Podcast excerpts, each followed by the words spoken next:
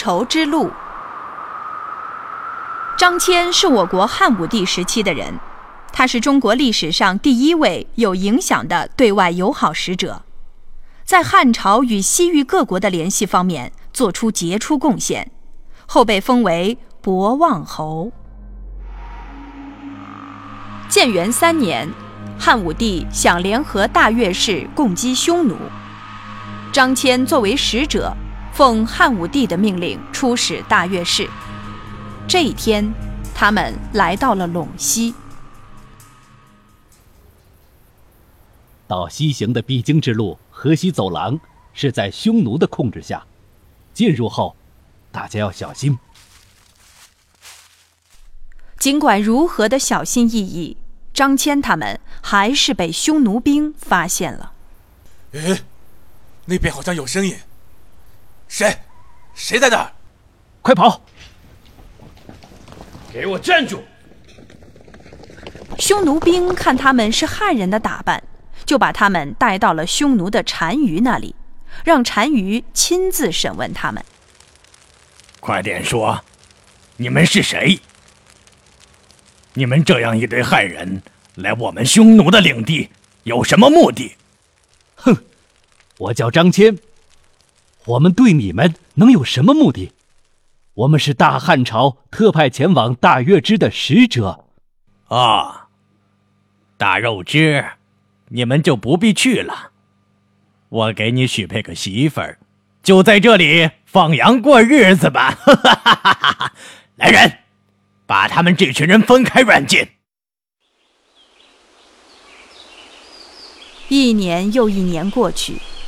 匈奴单于许配给张骞的媳妇儿，其实是监视张骞，防止张骞逃跑。就这样过了十年，张骞很多次的逃跑都被抓了回来。有一天，机会又来了。张骞，张骞，过来帮我把羊赶进去。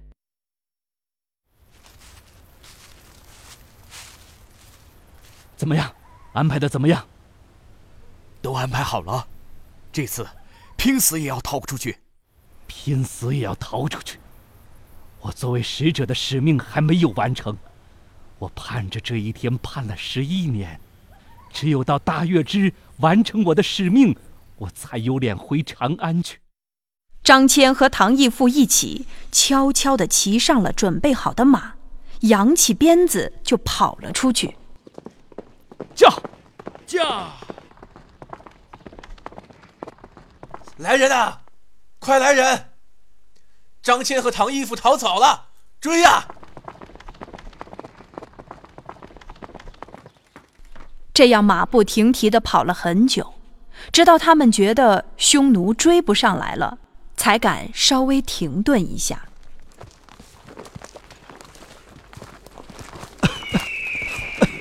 终于逃出草原了。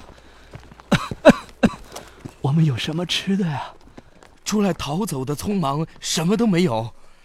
但是我带了弓箭，看我的！只能喝点这些飞禽走兽的血解渴，吃些生肉填肚子了。给。